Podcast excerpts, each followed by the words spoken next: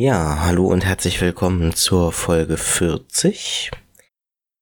Alle, die uns auf Instagram verfolgen, wissen, warum diese Folge nicht am Donnerstag und auch nicht am Freitag äh, kommt. Und zwar gab es ein paar Zeitprobleme bei uns und jetzt haben wir es ein bisschen anders gelöst. Und zwar wird diese Folge hauptsächlich aus einem Bericht von Bela bestehen, ähm, den ihr gleich hören werdet.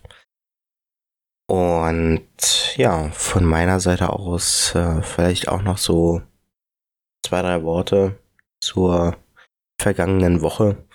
Ich hatte jetzt am Freitag auch ein KJK und ähm, wir haben es endlich geschafft, äh, vier Delegierte festzulegen für die Landesjugendversammlung und hoffen dann entsprechend auch in, ja, mit vier Leuten dort anreisen zu können. Und ja, letztendlich ähm, vielleicht nochmal auch eine Information für die Landesjugendversammlung.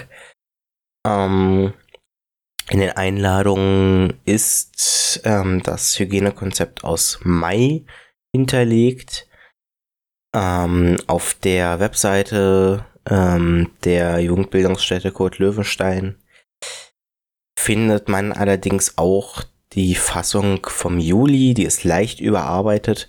Ich habe es leider noch nicht geschafft, die mir durchzulesen, werde ich aber tun, ähm, denn ich werde vermutlich dann ansprechbar sein, äh, das ganze Wochenende für sämtliche Fragen zum Hygienekonzept und ähm, alle Fragen, die so auftauchen könnten ähm, in Bezug auf ähm, ja, die aktuellen Umstände bezüglich Corona vor Ort.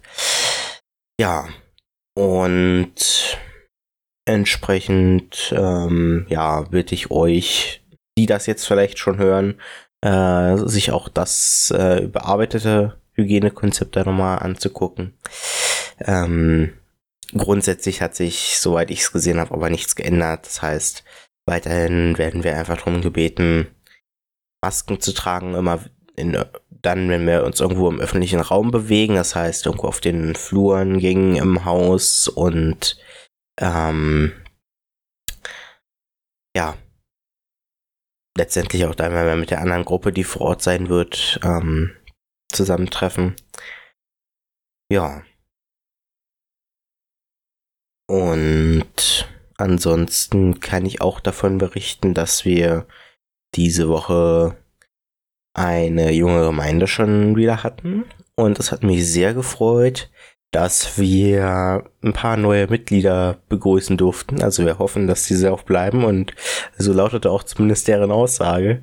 Das heißt, wir freuen uns hoffentlich wirklich auf vier neue Mitglieder bei uns, ähm, was ähm, auf jeden Fall äh, sehr erfreulich ist, ähm, dadurch, dass wir die letzten Jahre keinen Zuwachs mehr hatten.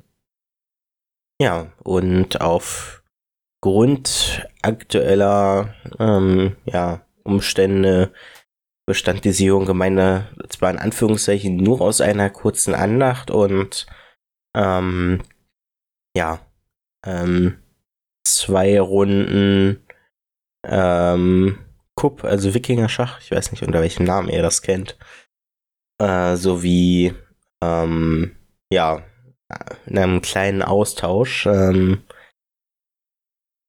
und da ähm, habe ich dann auch erfahren, dass ähm, ja die Leute, die jetzt dazugekommen sind, ähm, die neuen, letztendlich keine ehemaligen Konfirmanden sind, sondern quasi immer noch Konfirmanden, weil bei uns die Konfirmationen alle ins nächste Jahr geschoben wurden. Ähm, ich habe gehört, dass es wohl in anderen Gemeinden ein bisschen anders aussieht aber ähm, bei uns ist es eben so, dass alle, die dieses Jahr konfirmiert worden wären, halt erst nächstes Jahr dran sind. Ähm, was natürlich ein bisschen schade ist, aber ähm, ich denke, dass das allgemein eine ganz gute Lösung dafür ist. Ja, und damit würde ich dann einfach mal ganz schnell an Bela übergeben, der euch noch ein bisschen äh, was über seine letzte Woche und vor allem den gestrigen Freitag erzählen wird. Ja, liebe Zuhörerinnen, ich freue mich ganz, ganz doll, euch heute von meinem sehr langen, aber unglaublich interessanten und coolen Freitag erzählen zu können. Ich bin seit gestern beim ersten Teil des Kompaktseminars Jugend macht Politik dabei, der von der AJ ausgerichtet wird. Die AJ ist die Arbeitsgemeinschaft für evangelische Jugend in Deutschland. Und es ist ein Seminar, das Leuten, die auf der Kreisebene oder auf der Landesebene ähm, in unterschiedlichen evangelischen Jugenden aktiv sind, noch fitter zu machen für die Jugendverbandsarbeit, sie zu stärken, Methoden mit an die Hand zu geben und vor allem auch ganz viel einfach zu erklären, wie funktioniert Jugendverbandsarbeit gut. Ähm, es geht ganz viel um Reflexion zum Beispiel auch, was habe ich erlebt, wie gehe ich mit bestimmten Situationen um, wie kann die Arbeit, die ich bis jetzt gemacht habe, noch besser werden. Ähm, es gibt unterschiedliche Themenblöcke, also zum Beispiel auch das Thema Fundraising ähm, oder auch Zeitmanagement. Wie leite ich eigentlich eine Sitzung gut? Was ist für ein Feedback wichtig? Und da ähm, ja, haben wir gestern angefangen. Und eigentlich wäre es so gewesen, dass der erste Teil auch analog stattgefunden hätte. Aber durch Corona findet er jetzt digital statt. Das heißt, ich habe gestern ab 9.30 Uhr am Rechner gesessen und ähm, habe die Gruppe kennengelernt. Das sind alles auch junge Leute aus anderen evangelischen Jugenden. Ähm, ich glaube aus zehn oder elf Landeskirchen sogar, was richtig cool ist. Ähm, und wir haben uns erstmal gestern ganz ausführlich kennengelernt, haben darüber gesprochen, was erwarten wir eigentlich von dem Seminar, was wünschen wir uns, was sind unsere Befürchtungen. Da kam vor allem die Befürchtung auf, dass irgendwann die Technik äh, streikt. Bis jetzt ist es zum Glück noch nicht wirklich vorgekommen. Ich hoffe, dass es jetzt auch heute und morgen dann äh, so problemlos weitergeht. Ähm, und dann haben wir angefangen, uns darüber auszutauschen, aus welchen evangelischen Jugenden kommen wir eigentlich und wie sind die strukturiert. Und das war für mich auch unglaublich interessant, ähm, weil ich schon das Gefühl habe, dass ich die evangelische Jugend Berlin-Brandenburg, Schlesische Oberlausitz von ihren Strukturen relativ gut kenne. Und es aber total interessant ist, dann zu hören, wie andere Jugendverbände organisiert sind, weil das zum Teil doch abweicht. Also allein sozusagen die Frage, wer verfügt eigentlich über Gelder, in welchen Gremien sind Ehrenamtliche und vor allem dann, in welchen Gremien sind nur ehrenamtliche Leute mit dabei. Ähm, was mich auch äh, definitiv gestern nochmal besonders äh, beschäftigt hat, war, dass ähm, bei uns zum Beispiel der Vorstand aus drei Leuten besteht.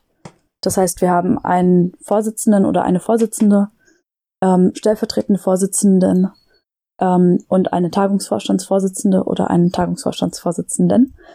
Ähm, und dann ist es sehr aufgeteilt in, und dann gibt es noch einen Tagungsvorstand der die Landesjugendversammlung vorbereitet und es gibt die Jugendkammer, die die Landesjugendversammlung, während sie nicht tagt, vertritt und wichtige äh, Geschäfte sozusagen abwickelt. Und es ist in anderen evangelischen Jugenden aber oft so, dass der Vorstand zum Beispiel aus acht oder elf Leuten besteht, die dann sozusagen genau diese Aufgaben insgesamt übernehmen. Und das finde ich sehr, sehr interessant, da einfach sich auf unterschiedliche Konzepte einzulassen und mal zu hören, wie läuft es denn woanders und sich über Gemeinsamkeiten und Unterschiede auszutauschen.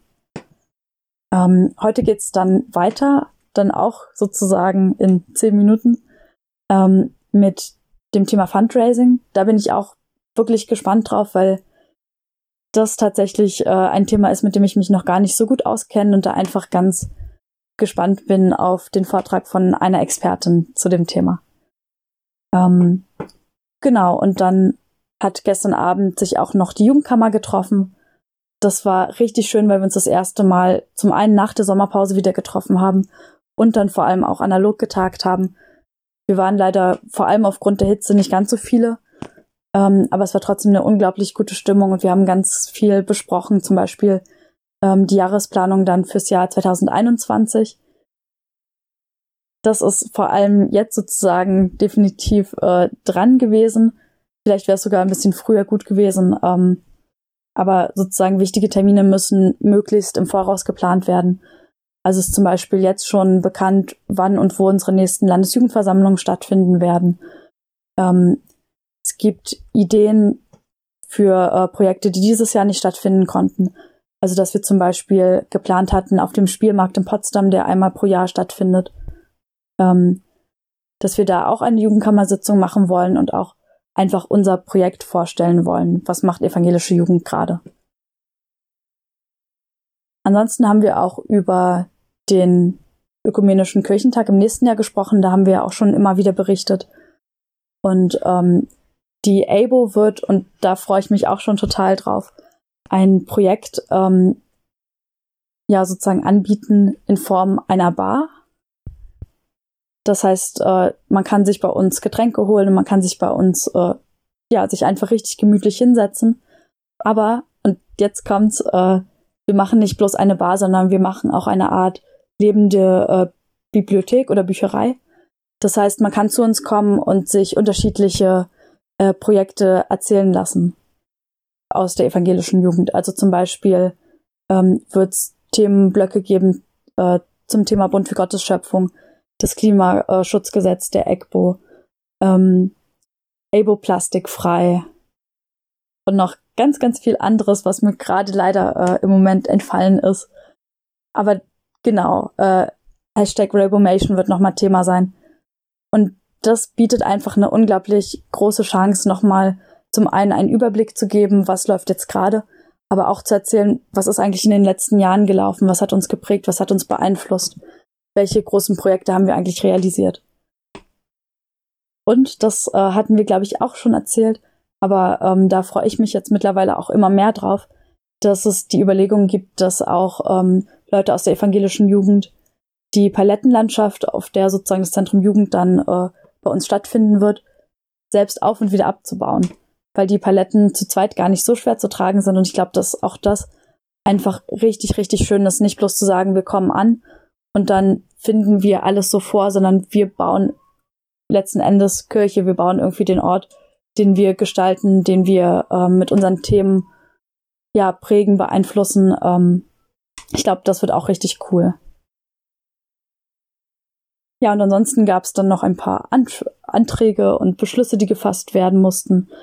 Ähm, und dann haben wir uns dann noch äh, nach der Jugendkammer auf eine Falafel getroffen und das ist auch einfach total schön, wenn man nicht bloß zusammenarbeitet, sondern auch hört, wie geht's den Menschen jetzt eigentlich gerade, mit denen man einmal im Monat in der Jugendkammer zusammensitzt, was beschäftigt sie gerade, ähm, was sind so Gedanken bezüglich Corona und unserer Arbeit in der evangelischen Jugend.